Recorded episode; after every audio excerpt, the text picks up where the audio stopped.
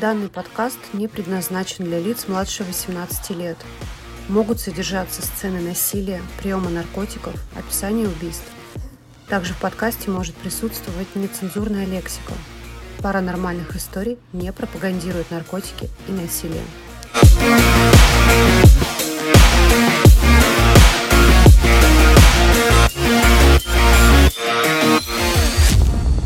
Всем привет и добро пожаловать на подкаст паранормальных историй. Сегодня мы записываем третью заключительную часть Дома разбитых надежд и поговорим сегодня о расследовании и о версиях. Я также рассказываю сегодня Никите. Никита со мной на связи. Да-да-да, я тут. В общем, сразу в первой части, кто не слушал, для тех, кто включил это впервые, в первой части мы рассказывали о самом доме Амитивиль, о том, что происходило с семьей, которая видела там всякую паранормальную сущность. Во второй части мы рассказывали о семье Дефео. В общем, семья с которой случилась страшная трагедия, убили шесть членов семьи братом, одним из, из братьев. Сегодня мы поговорим как раз о том, что произошло по версии официальной и по версии самого Буча. Итак, погнали.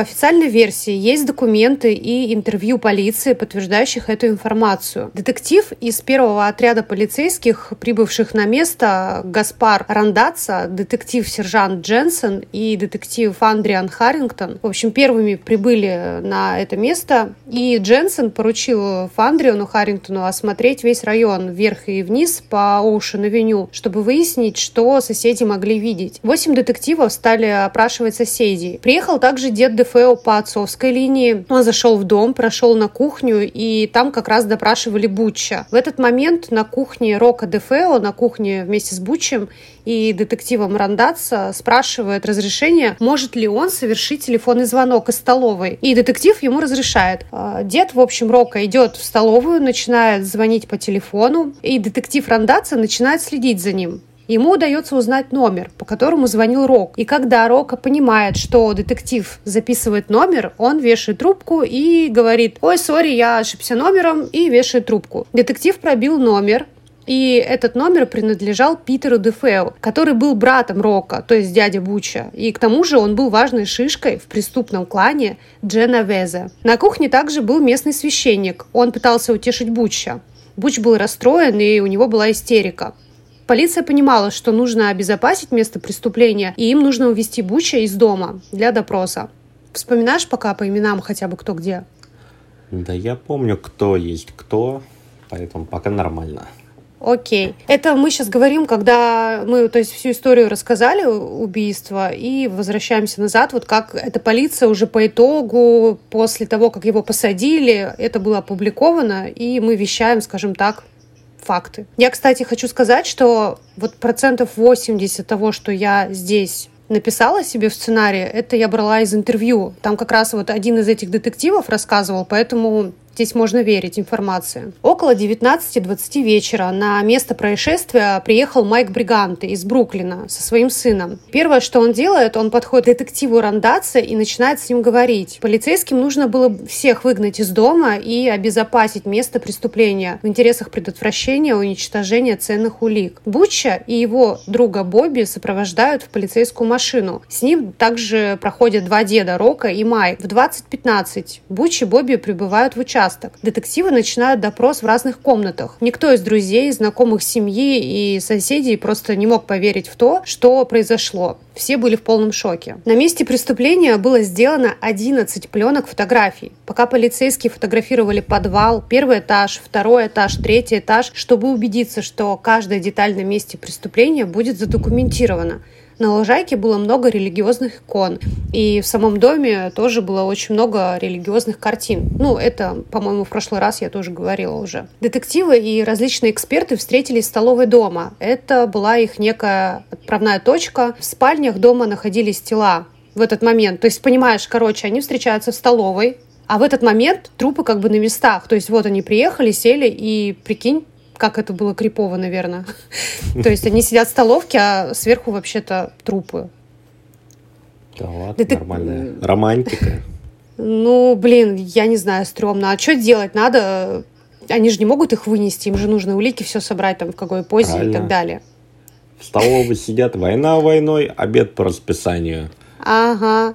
Если честно, я думаю, хотя не знаю, что если... Они же это сначала, ну, они поднялись на этажи, увидели это все, охуели, спустились, ну, они начали там, понятно, расследование какое-то, то есть план действий, я думаю, начали строить, с чего начать. Пока они ждали вот этого эксперта, там же отдельные эксперты по брызгам крови, эксперты которые там изучают, ну, пули извлекают, вот эти все, фотограф отдельные. И я думаю, они по-любому зашли, короче, вернее, открыли барную барный шкаф и дернули, я бы выпила. Ну, прикинь, они сидят с трупами в шоке просто. Кто-нибудь сидит такой, я такой, Блин, бургер хочу. Да, у меня аппетит подскочил. Мне кажется, мне нужно проверяться, нет у психиатра. Если у меня поднялся аппетит, это нормально. Короче, а, значит, смотри, все, они там собрались, и первой спальней, которую они осматривали, была спальня Ронни и Большого Рони и Луизы Дефео, родители. Первым привлек внимание Рональд Дефео-старший. Он был ранен в спину дважды и лежал на животе. Эксперты перевернули его и начали осматривать. Они также вынули пули из матраса. Теперь я тебе скидываю фотографию Смотри, вот эта фотка сначала, где они вдвоем лежат. Вот как они их нашли, вот так сразу сфоткали. Угу. Это следующее, это уже матрас они вскрыли, потому что, в общем, потом расскажу почему. Но потом они его перевернули, естественно, чтобы просмотреть, где какая пуля вышла. Вот тебе тоже супер фотка. Блин, у меня такие же прорезни утром. Капец, блин. А у меня такие же отеки, блядь. Ладно, все, извините. Нет, у меня отеки, как я потом скину. Ну ладно, Короче, я надеюсь, кто нас слушает, Никита, они не такие нежные, как некоторые, поэтому все норм. Короче, после они приступили к осмотру Луизы. Она лежала лицом вниз и была накрыта одеялом. Потом, подождите, фотографию Луизы, что-то мало про нее. Ну, там еще про, про нее потом скажу. В общем, вот тебе фотка Луизы.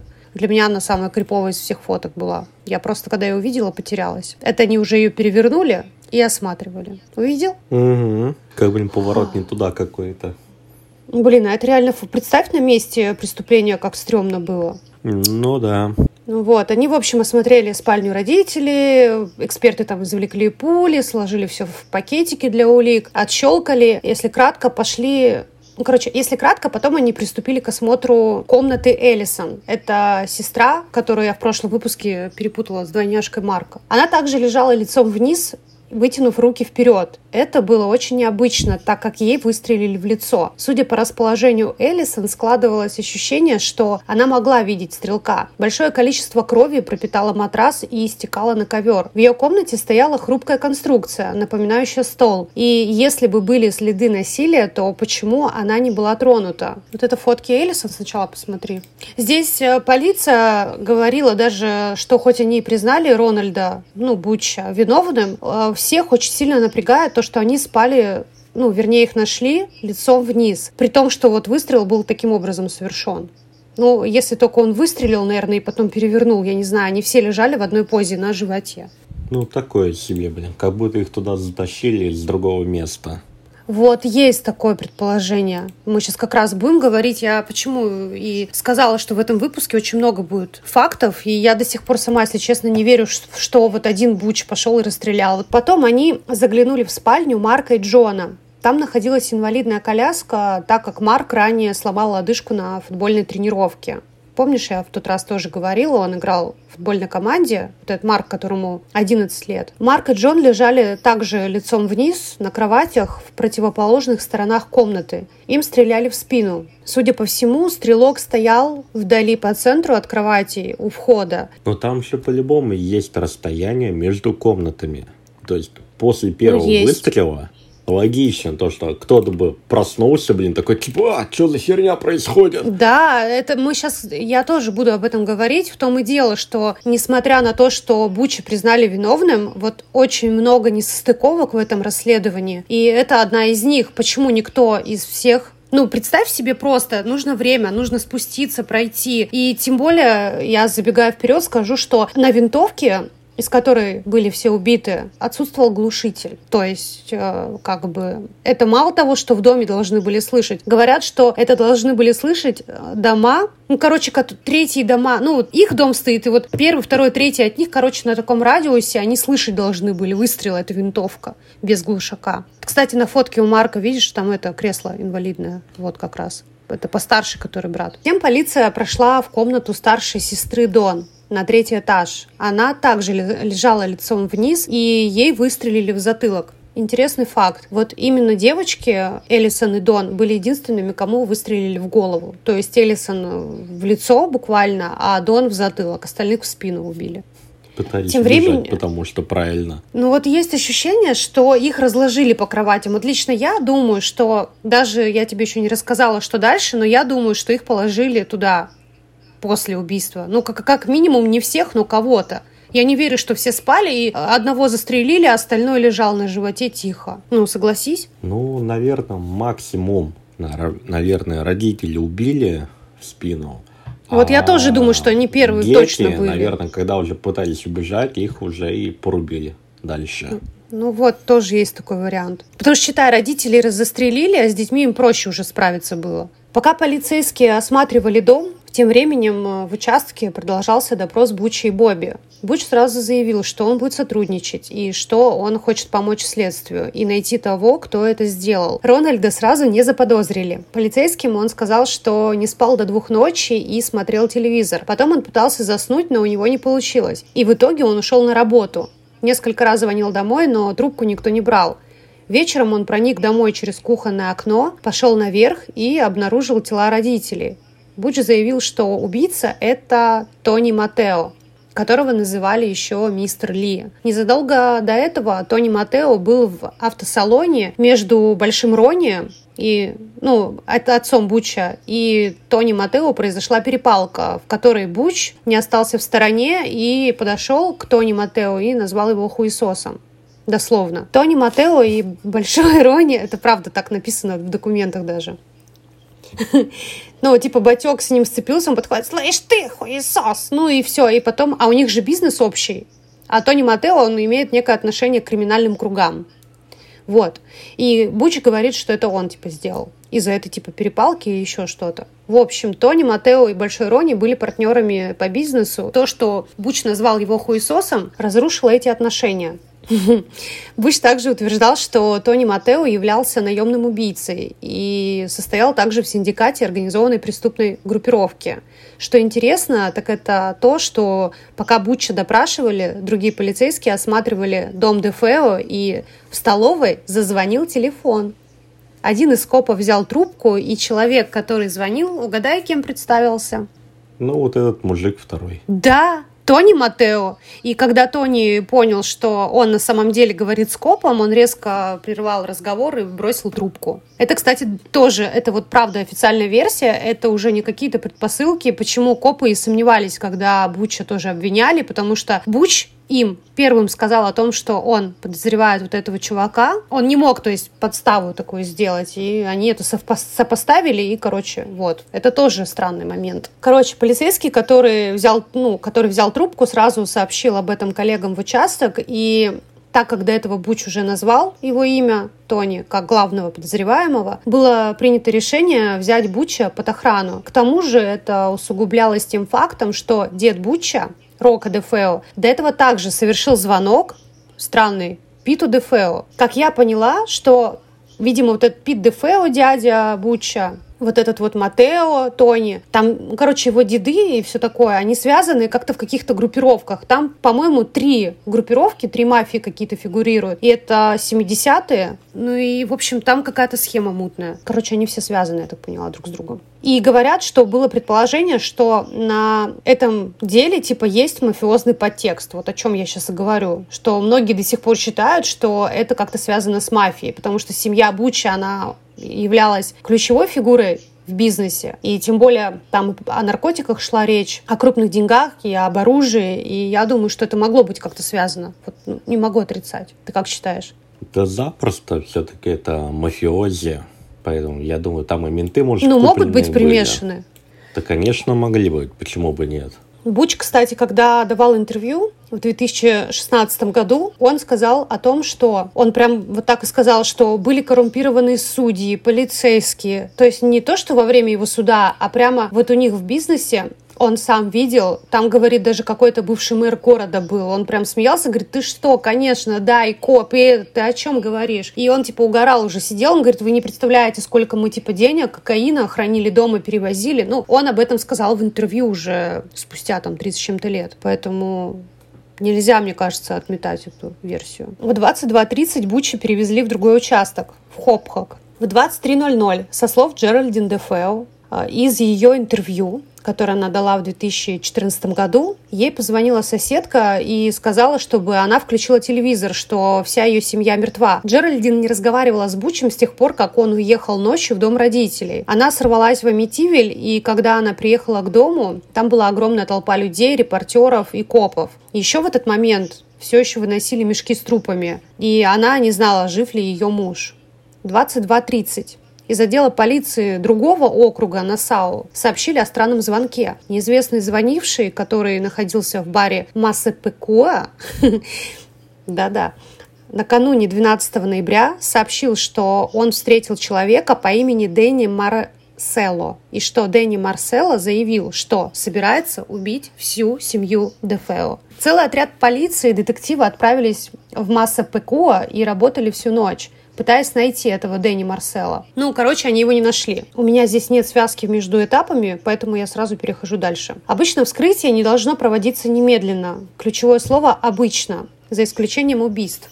Причина быстрого вскрытия заключалась в том, чтобы расследование можно было начать как можно быстрее. Детектив-баллистик заключил, что использовалось оружие 35-го калибра, Буча спросили, есть ли у него такое оружие, знает ли он что-то о нем. Он сказал, что нет. Но проблема была в том, что у полиции не было орудия убийства. В 2.30 утра 14 ноября детектив Джек Червилл сделал открытие, которое могло бы пальцем просто указать на Буча. Проходя по дому Дефео, он заглянул в комнату Буча, заглянул в его чулан и обнаружил в шкафу две коробки из-под винтовки Марлин 336C калибра 35 РМ.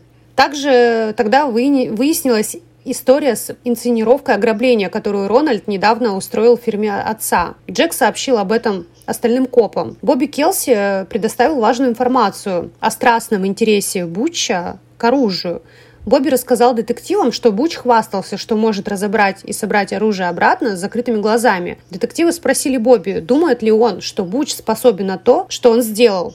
А он просто склонил голову и покачал головой. Ну и после этого фокус расследования склонился сразу же к Бучу. Вот так. Ну, конечно. Типа, если есть оружие, значит виноват. Оружие не нашли еще. Оружием, они не нашли, да они нашли коробки. А, а. Были вопросы на то, то, что умеет он пользоваться оружием, нет. Разобрал оружие быстро, виноват. Ну, такое себе, да?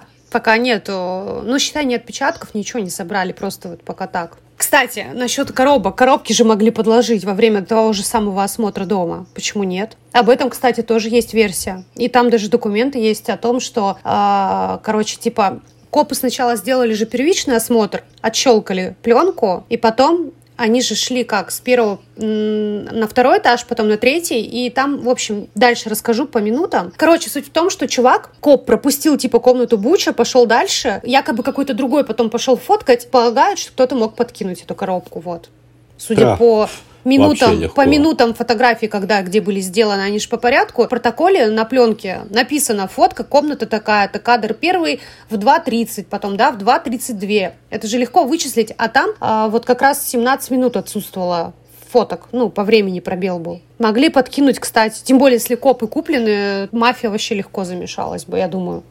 Да и этот дом, который вот их вот этот был за 80 тысяч долларов, по-любому сейчас принадлежит кому-то из там родственников, там, внуков, правнуков, кого-то из этих мафиози. Угу. Вот по-любому это чей-то дом, либо участок, который дают в аренду. Может быть. Просто сам Буч еще говорил, что у них подвал использовался часто как склад наркотиков, оружия. У них, я так понимаю, что вот этот бизнес у них по продаже тачек, естественно, там и для отмывания бабок использовалось. Ну, я прям уверена, раз там мафия замешана. Сто пудов же в 70-х. Я не думаю, что просто машина. Детективы предъявили Бучу обвинение и стали рассматривать версию о том, что во время ужина он якобы накачал членов семьи наркотиками, так как ранее Буч сказал, что он не ужинал. Он сказал дословно, что не ужинал так, как любил хот-доги, бургеры, а есть то, что выглядит как дерьмо и пахнет как дерьмо, и на вид как дерьмо, он как бы есть не захотел. Также он сказал дословно, что Марк и Джон были как грязные животные, а Дон играл свою громкую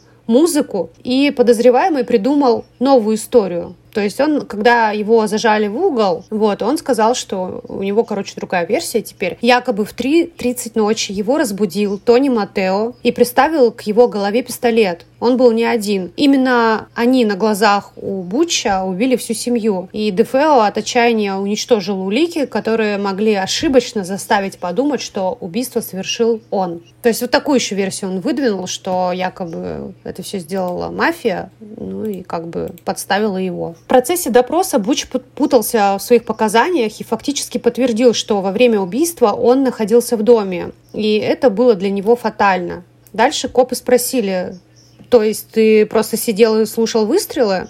Буч сказал, что он прятался в чулане и сидел, слушал выстрелы, и он просто был в ступоре от страха. Детективы сообщили ему, что нашли в его чулане вот эту коробку из-под винтовки 35-го калибра. Когда копам надоела эта игра в «Угадай мелодию», история Буча опять начала меняться. Он сказал, что, в общем, его разбудил Тони Матео и один из его парней, повели Буча в его комнату, взяли там его винтовку и после отвели его вниз и сказали, что он запомнит эту ночь на всю оставшуюся жизнь. Потом они выстрелили в отца и мать, потом в Эллисон, потом убили братьев, и когда стреляли в Джона, у него дергалась нога, а Матео просто стоял и смеялся. Буч до последнего придерживался истории про Матео, э, но у Матео было алиби. В день убийства он был в другом штате. Детективы дожали Буча, и он, наконец, сдался и признал, что он убил всю свою семью. В случае, если бы Буча оправдали, он стал бы наследником всего имущества. Дед Буча, Майк Бриганте, нанял уже третьего по счету адвоката,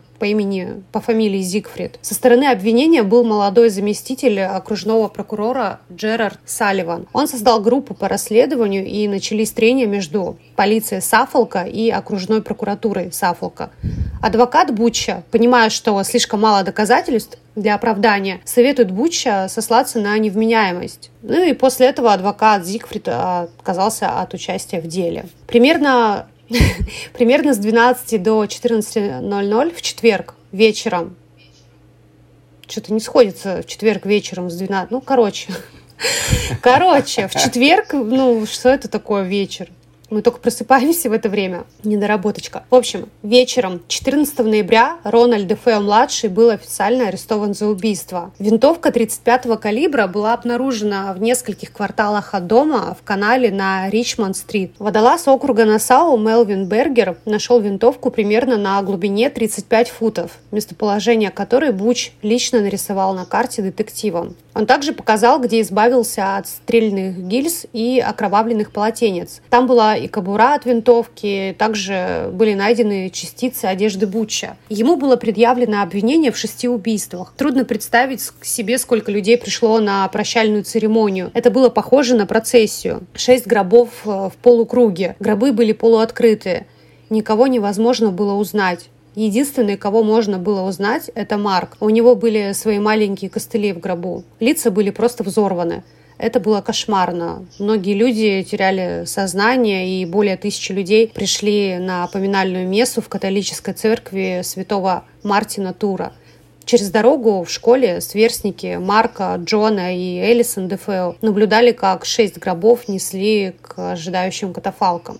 Семья Дефео была похоронена на Фарминг-Дейле, на католическом кладбище Сент-Чарльз. В день похорон Бучу как раз было предъявлено официальное обвинения. Через шесть дней после убийства Джеральдин Дефео наконец разрешили увидеться со своим мужем. И немножечко вернемся назад, вот когда, помнишь, от него третий по счету адвокат отказался от дела. Ну, ну да. я только что говорила, он э, вот этот мистер, мистер Зигфрид, так, когда третий так адвокат, что короче, отказался. женой-то?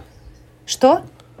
был момент, когда я Бутчеру, по-моему, или кому там позвонил, а, спустя сколько-то лет новому владельцу позвонила жена вот этого Бутчера. Куда Джеральдин. она пропала? Вот, смотри, а, смотри, тут немножко хронология. Смотри, через шесть дней после убийства, то есть мы сейчас, я сейчас рассказала о том, что вот в день, когда были похороны всей семьи, 14 ноября его официально арестовали. То есть буквально на следующий день его официально арестовали. То есть еще суда не было, обвинения не было, адвокат с ним работал, третий адвокат бросил дело. Мы сейчас посмотрели о том, что в этот день, ну это представь, насколько, ну типа всю его семью хоронят, а его в этот же день официально арестовывают. Тогда как раз Джеральдин разрешили с ним увидеться. То есть она все это время, она услышала от соседки, посмотрела новости и просто как бы была в шоке. Она приехала на место, ну, Буча там уже не было, он был, ну, э, отделении, короче, полиции на допросе. Смотри дальше. Сейчас мы вернемся к ней. За четыре месяца до суда Буч оказался без адвоката. 7 июля 1975 года. Обрати внимание, 13 ноября 1974 было убийство,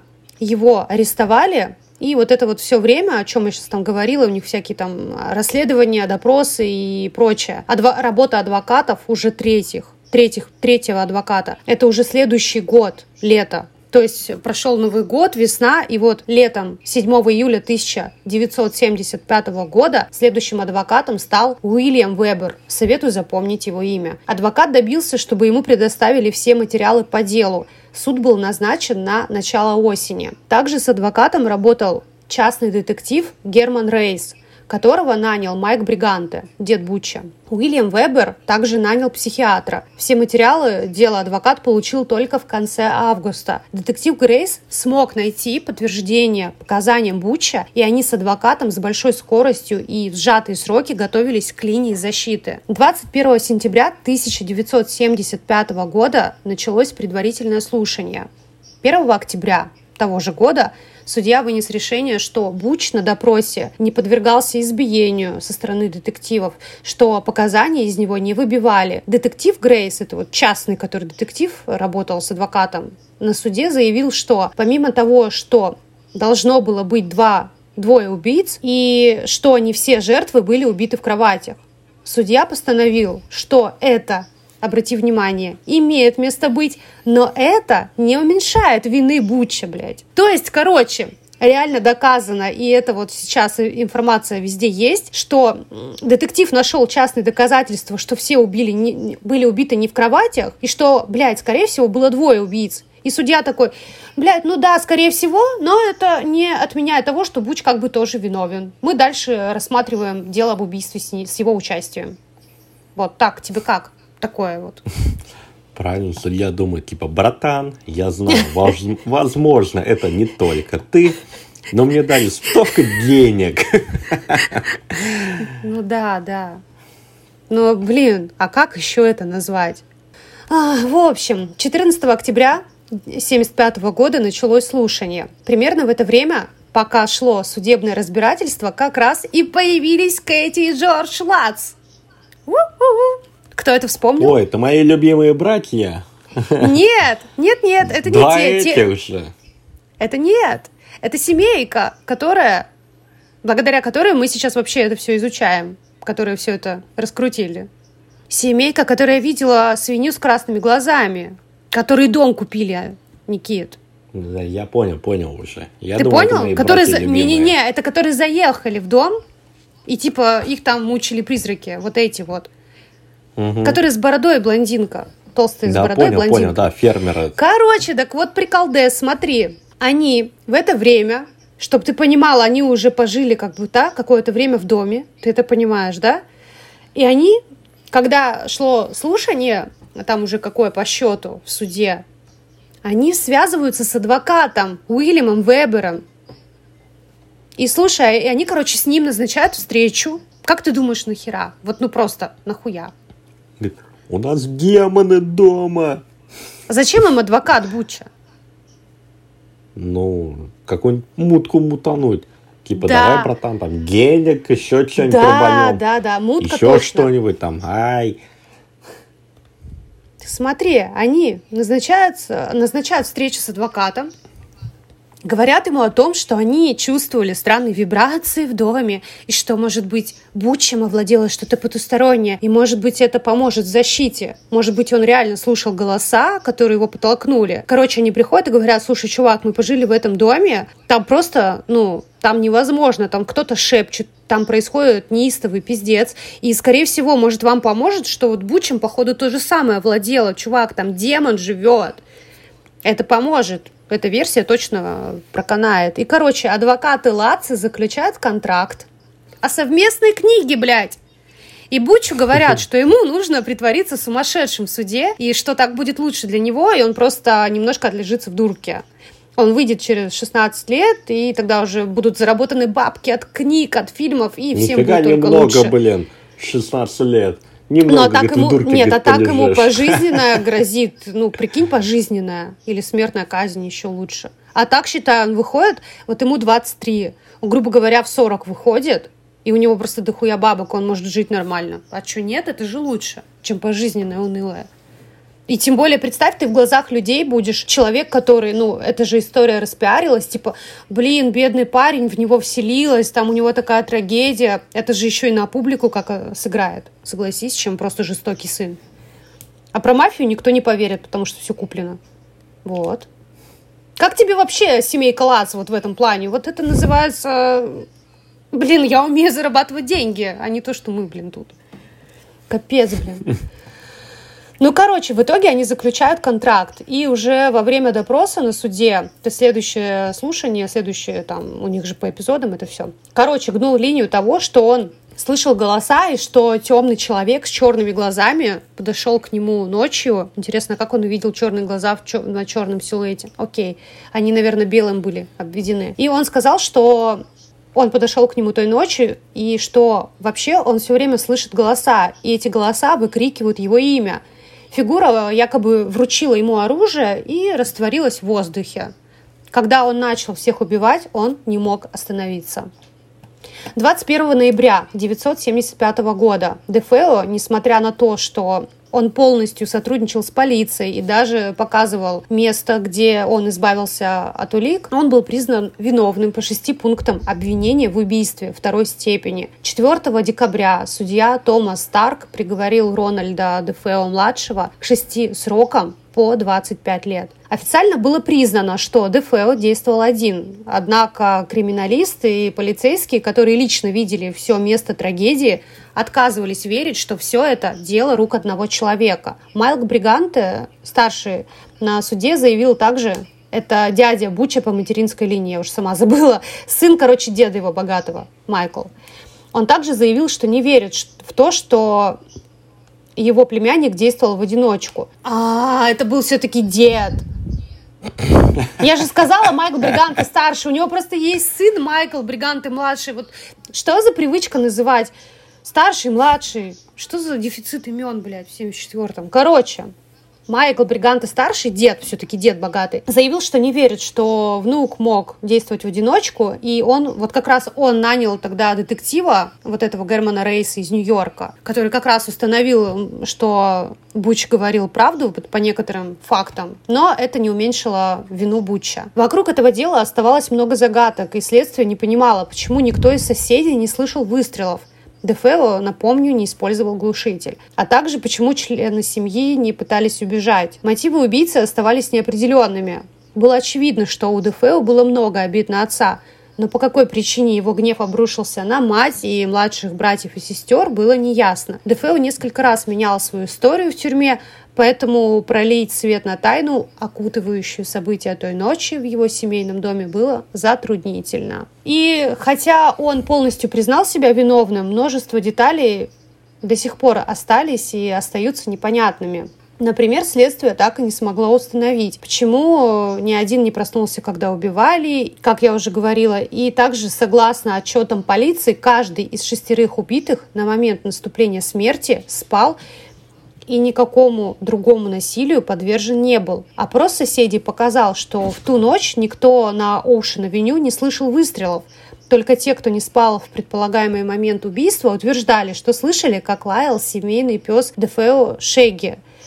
Но в то же время полиция пришла к выводу, что винтовка, которой пользовался Дефео, не была оснащена глушителем. Мы это уже поняли, брат. Вскрытие тел показало, что на момент смерти они не были одурманены и чем-то отравлены. Помимо этого, Марк Дефео имел физическую травму ноги, полученную на футболе. И поэтому, ложась в постель, он не мог перевернуться на живот без посторонней помощи. Однако его тело, как и у остальных, лежало на животе. И, в общем, есть также ряд сведений из официального отчета, которые не были озвучены в суде. На дверном косяке главной спальни было зафиксировано пятно крови означающее, что большого Рони могли убить там и положить обратно в кровать. И еще странный факт, что из дома были извлечены 80 предметов. И предмет под номером 26 из описи, извлеченной из отчета округа Саффолк, этот предмет был перечеркнут линией, и напротив было написано «уничтожить». Я видела этот документ вот в документальном фильме. Ну, там вот этих скриншотов много, я просто не стала их все заливать в папку, но этот документ был. Вот все, что я говорю, это реально есть. И при вскрытии Рональда Старшего были также два пулевых отверстия, они не соответствовали траектории. И пули у него были разного калибра. Одна 35-го, как и у всех, и одна 36-го. Вот это официальная версия и некие, скажем так, сомнения тоже людей, которые в этом деле принимали какое-то участие, там, детективы, эксперты и прочее. Потом мы перейдем к версиям Буча. Алло. Да, я слушаю дальше просто. Так ты хоть что-нибудь понял? Информ... Да я информацию пытаюсь типа... В общем, начинаем к версиям Буча ДФЛ.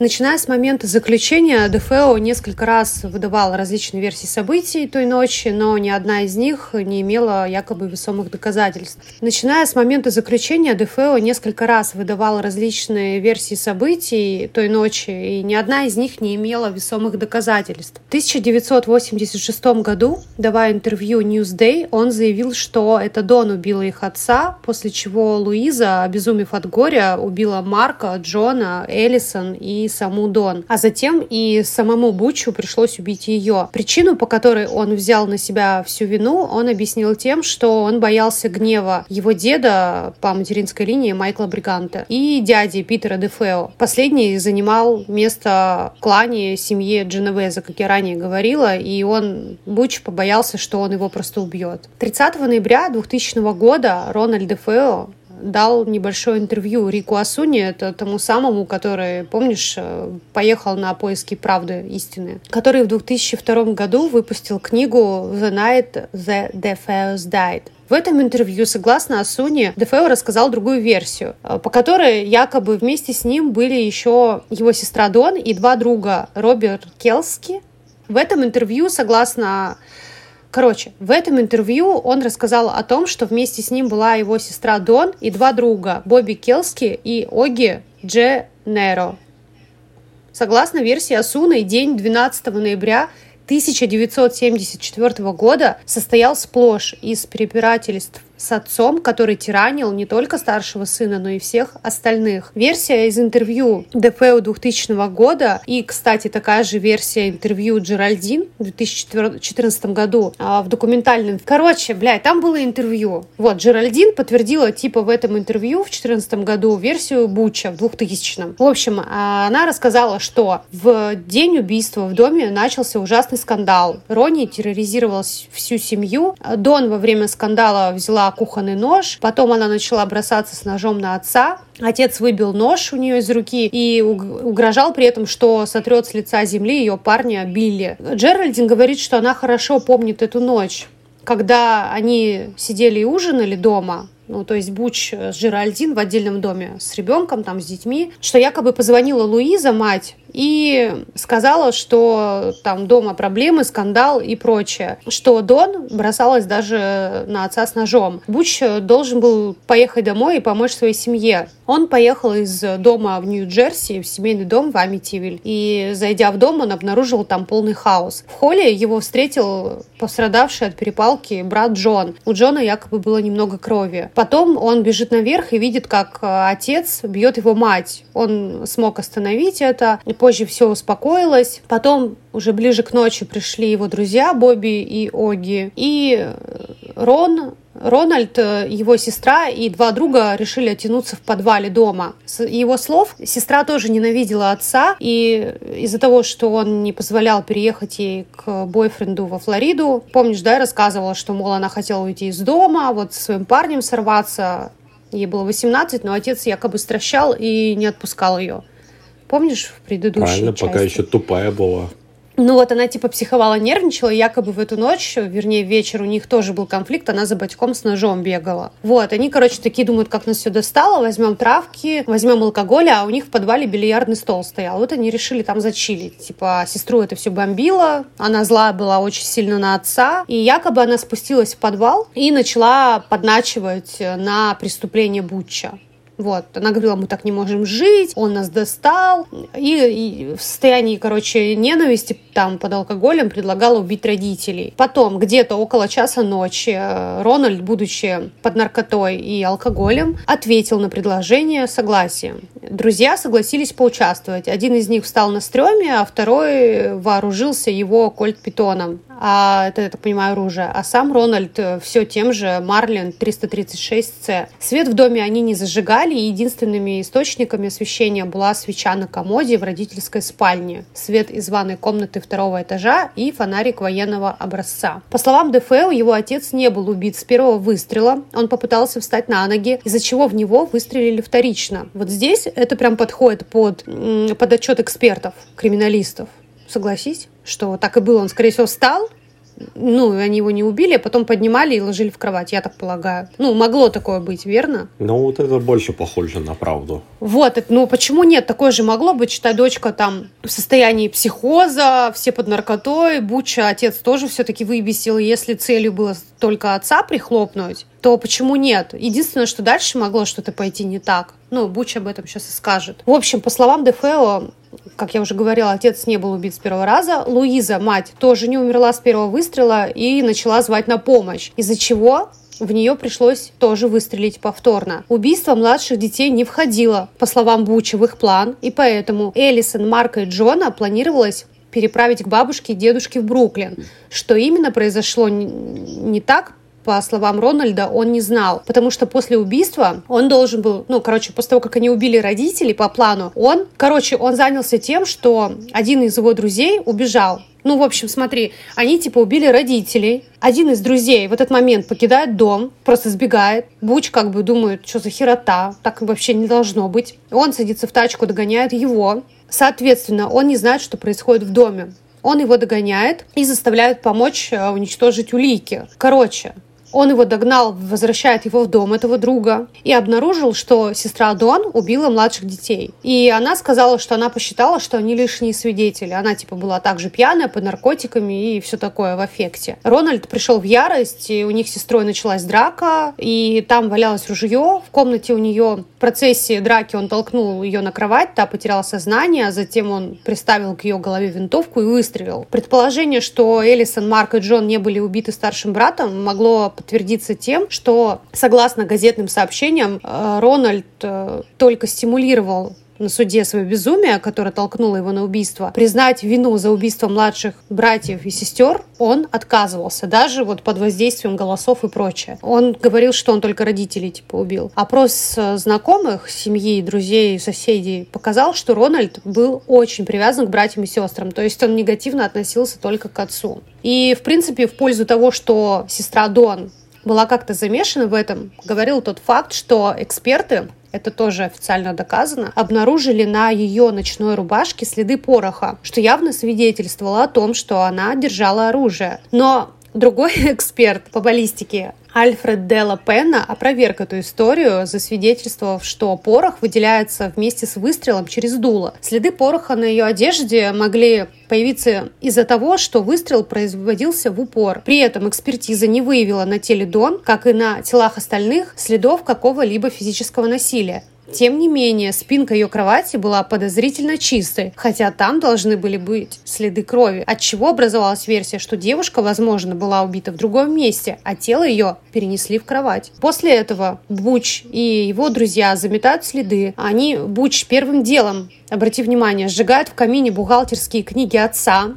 так как там подробно описывались отношения его деда, короче, дела его деда Майкла Бриганта с мафией по продаже бьюиков. Потом его друг Бобби избавляется от винтовки у причала Ричмонд-авеню, где как раз ее и нашли. Потом Буч после уборки дома едет в Бруклин. По пути он останавливается, у ливневой канализации и складывает остатки улик, там, гильзы, кобуру, ряд других вещей, включая одежду, в которой он был. Затем он возвращается на работу в 6 утра. Оттуда он инициирует множество попыток дозвониться на домашний телефон. Примерно в 2.30 он совершает последнюю попытку дозвониться. Потом он на работе сообщает коллегам, что, блин, я не могу дозвониться домой, мне там никто не отвечает. В общем, разыгрывает карту переживаний. После этого он садится в тачку и едет домой после работы. В районе 6.30 вечера он приходит в бару Генри, как раз, и заявляет, что во время... Ну, короче, вот тогда он приходит в бару Генри и говорит, как помнишь, раньше мы начинали э, диалог о том, что история. Он забегает в бар и такой, черт, мои родители убиты. Вот эту карту, короче, он разыгрывает как раз.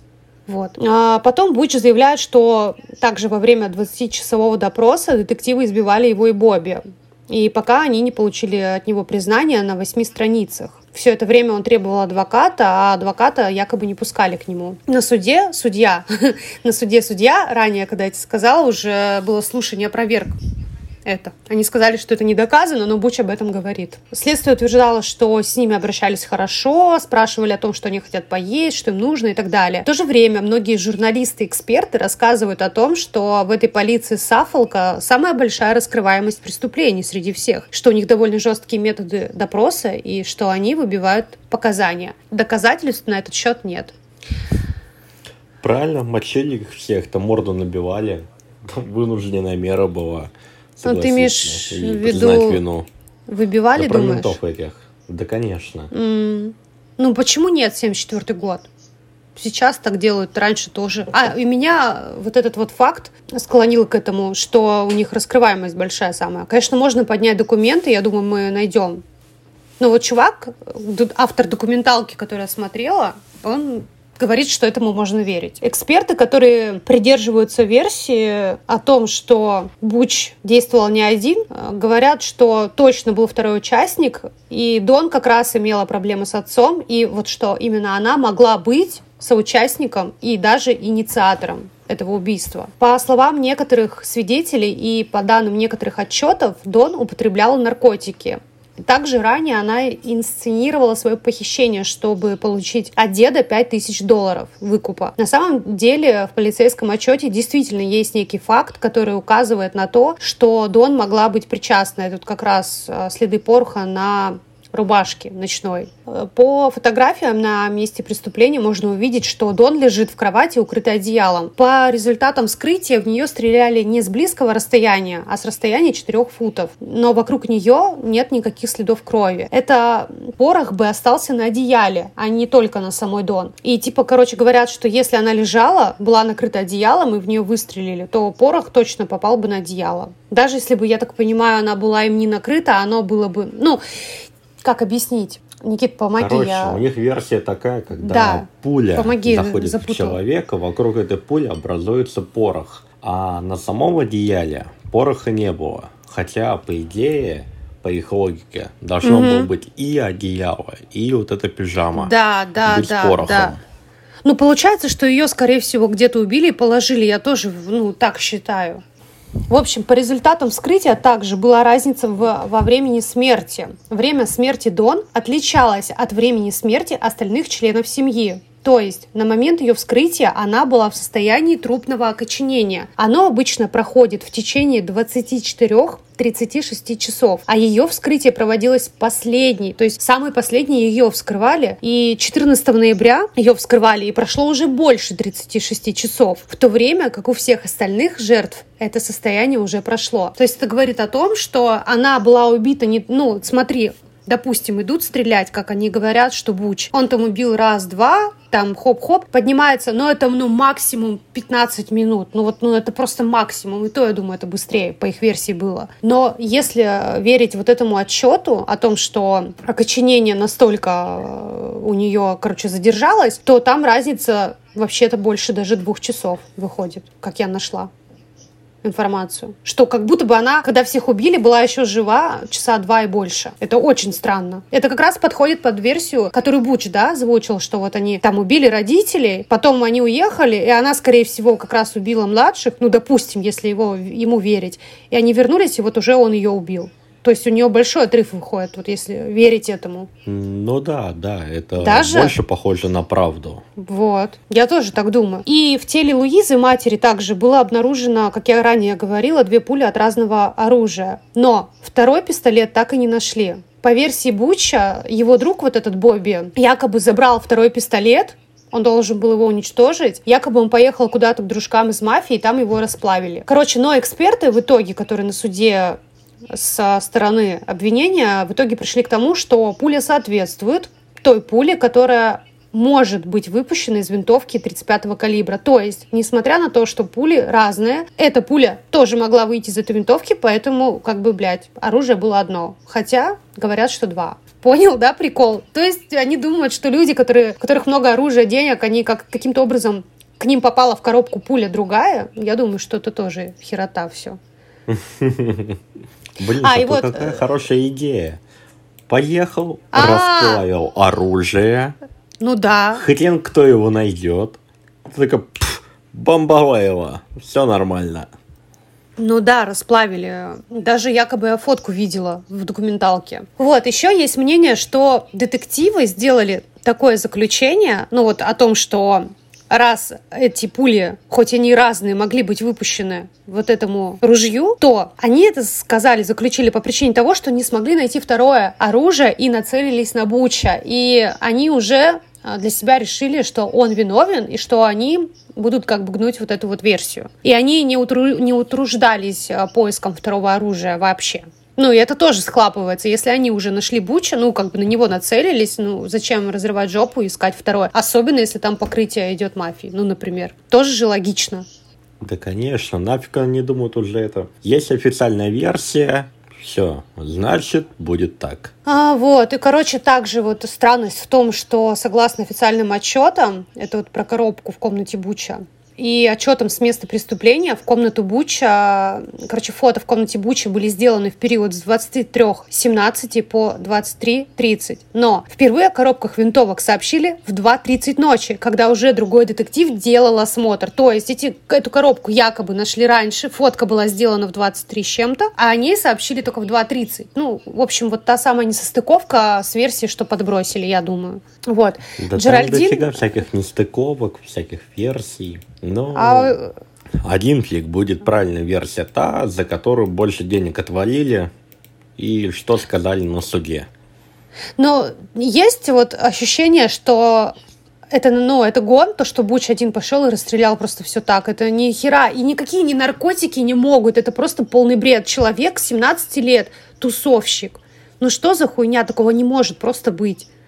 Еще бы, ладно, только родители. Ну, это, конечно, да, но все-таки. Но братьев и сестер вообще не верю. В общем, Джеральдин говорит, что у нее нет никаких сомнений по истории Буча. Он очень сильно любил детей, особенно сестру младшую Элисон. А также прокурор, молодой прокурор, который был со стороны обвинения, кстати, Джерард Салливан, он полагал, что в убийстве замешано несколько человек. Он рассматривал в качестве сообщницы уже саму Джеральдин, то есть вот эту вот жену Буча.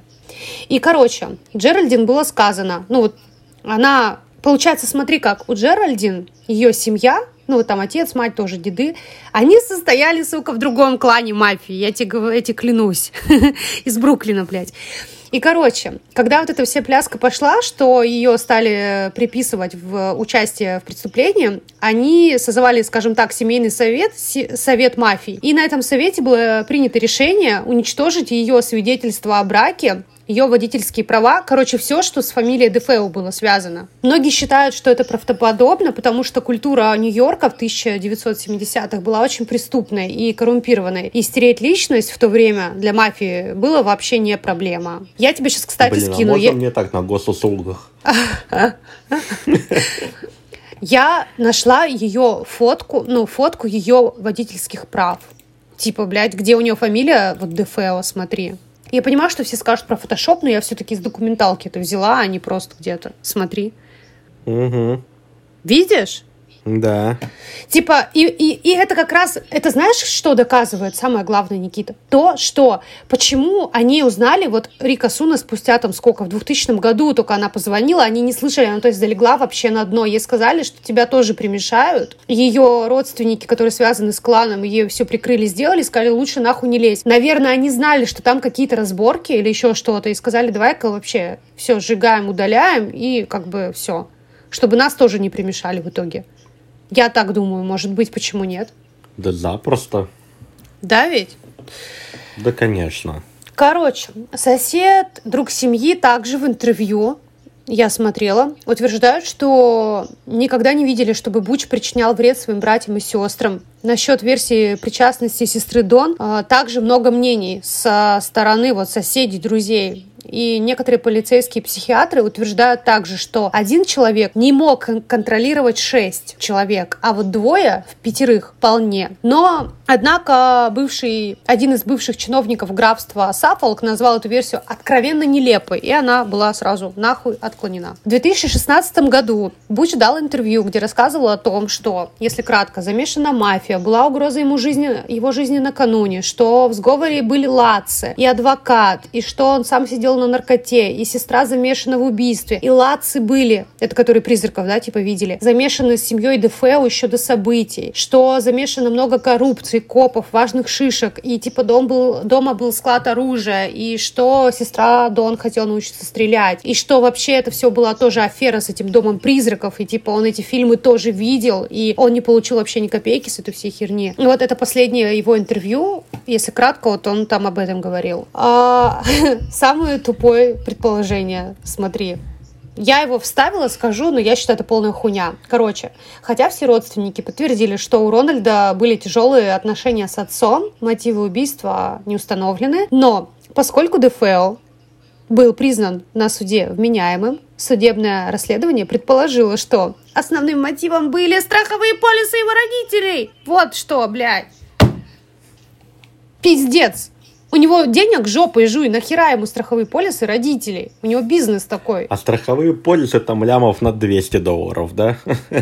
Ну, согласись, так нелепо это делать именно так, не как-то там подставить, что-то замутить, какую-то трагедию, аварию. Вот именно так ночью пойти, потом, не подготовившись, где что прятать, но это бред. У него даже, смотри, если бы он сделал так, то он себе бы придумал точно алиби, ну согласись, да? Он бы на допросе не менял 500 версий. Ну что, нет, что ли? И плюс вот эти несостыковки, которые сами э, копы доказали. Короче, вот итоги. А, немножечко итоги. Вскоре после того, как Латцы покинули дом, вот как раз вот эта семейка, которые видели призраков, они встретились с адвокатом Уильямом Вебером, провели творческий мозговой штурм. Они поделились своей историей о тревожных вещах, которые они почувствовали в доме, а адвокат поделился с ними подробностями о расправе над семьей Дефео. И знаешь, что сказал адвокат в 1988 году? Дословно он сказал, мы взяли реальные случаи и немного трансформировали их. Другими словами, это был розыгрыш. Короче, после чего, блядь, адвокат Вебер и эта семья Лац они разругались после выхода их совместной книги, поскольку не смогли договориться о том, как разделить бабки. Потом, короче, Латцы рассказали свою историю журналисту и режиссеру Джею Энсону. Как раз этот господин через два года опубликовал роман под названием «Ужасы Митивеля». И как раз, простите, на это основанный, короче, и как раз на этот роман взяли за основу для последующей кинофраншизы фильмов ужасов Амитивеля, и благодаря чему мы так знаем об этой истории. Вот. То есть они сначала пришли к адвокату, там потерли, выпустили книжку, не поделили бабки, думают, иди нахуй, у нас история крутая, с тобой мы бабок не срубим. Пойдем к этому челу, чел такой супер круто, пишет книгу, Голливуд берет сюжет, покупает, бабки просто летят, все. схвачено. И, э, короче, а тем временем, да, кстати, с тех пор было выпущено более 10 фильмов, э, и говорят до сих пор, что фильм 1979 года остается самый как бы крутой, известный и культовый. Но я его посмотрела, ты видел, ну, как минимум то, что снимали в этом же доме. Вот это да, это охеренно. Тем временем Дефео предпринял несколько попыток освободиться из тюрьмы. По его словам, он был очень обижен, что во всей этой истории его обделили вниманием и не заплатили ему денег за права на экранизацию событий в его доме. Судя по всему, в тюрьме он особо не скучал. Он получал массу писем, отвечал на них, давал интервью. Мало того, он ухитрился жениться в тюрьме целых три раза. Короче, На сначала... Мужиках, что ли? Нет, они же могут удаленно жениться. Ты чё? На женщине. Сначала была жена Барбара Пюко, потом, потом короче, Дуся он женился... Кулакова. Блядь, Никит. В 2004, 2004 он женился на медсестре Трейси Лин. И, короче, в 2012 году он женился на некой Ниси Бергхалтер. И он оставался в тюрьме до самой своей смерти в возрасте 69 лет в 2021 году. И вот что он сказал. Вот его последние слова буквально. «Думаю, ужас Амитивеля — это я. Я тот, про кого должны снимать фильмы, и я тот, кто должен быть одержим дьяволом. Известный американский журналист Джон Бартоломью, автор статьи 2016 года в журнале «Скептик», посвященный 40-летию мифу дома в Эмитивиле, убежден, что лацы покинули дом, потому что не справились с ипотечными платежами. И, короче, блядь, типа они просто хотели заработать денег и свалили из дома, им было достаточно провести там чуть-чуть, чтобы ну, в общем, нажиться на этой истории. Что говорит сам Лац?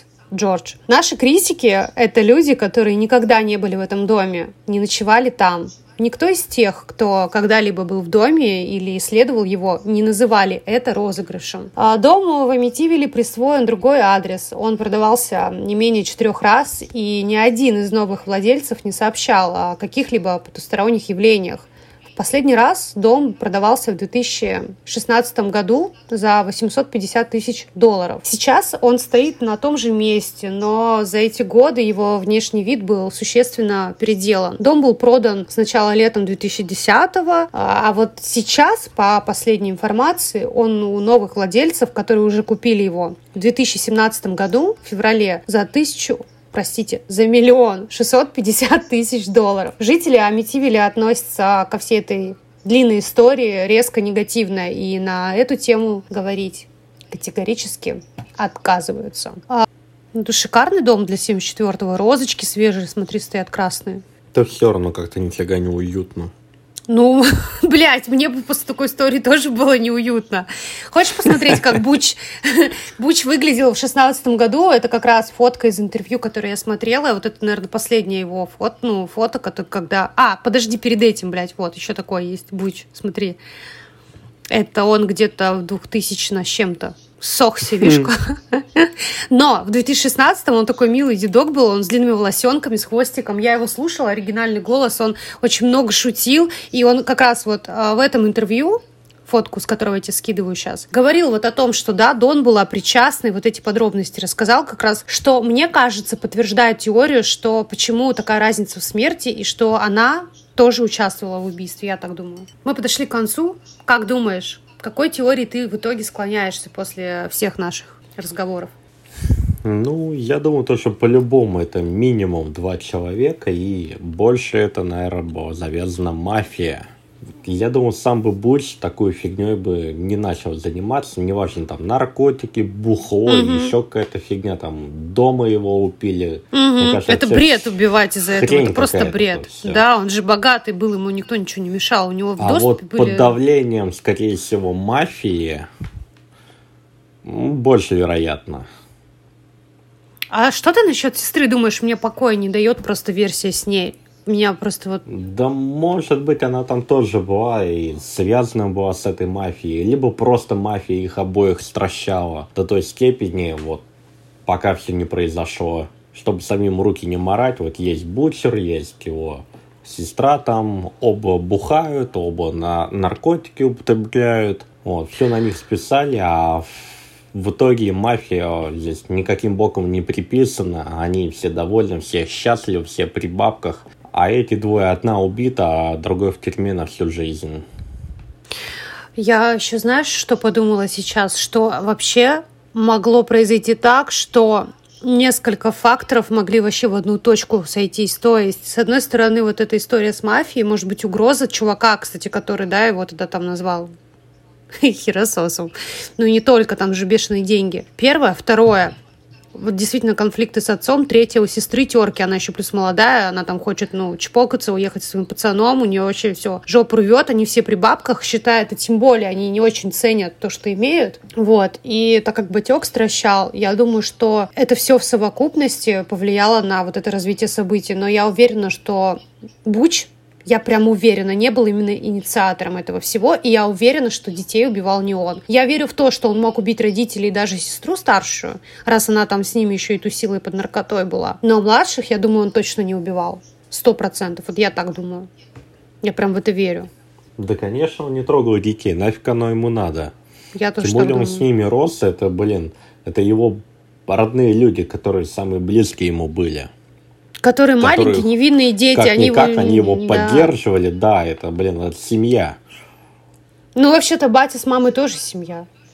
Ага, которые упились, трощали ну, за, да, за каждую да. салфетку, блин, а, которая упала на пол.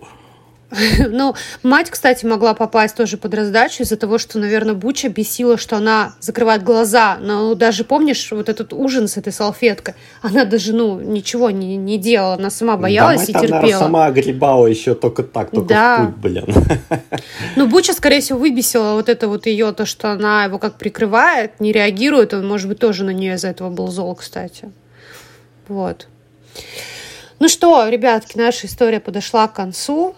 Хочу напомнить тем, кто нас слушает, вернее, сказать тем, кто нас слушает впервые, что у нас есть свой телеграм-канал «Пара нормальных историй». Там мы публикуем все новости, там есть все ссылки о том, где послушать подкасты, ссылки на доп. материалы. Приглашаем вас вступать в наше комьюнити, а тех, кто слушает уже не первый раз, спасибо, что с нами, в наши первые фолловеры. Да, фолловеры. Хорошая. Да, всех обнимаем. Всем желаем хорошего вечера. Спасибо, что были с нами. И до следующего выпуска. Пока. Пока.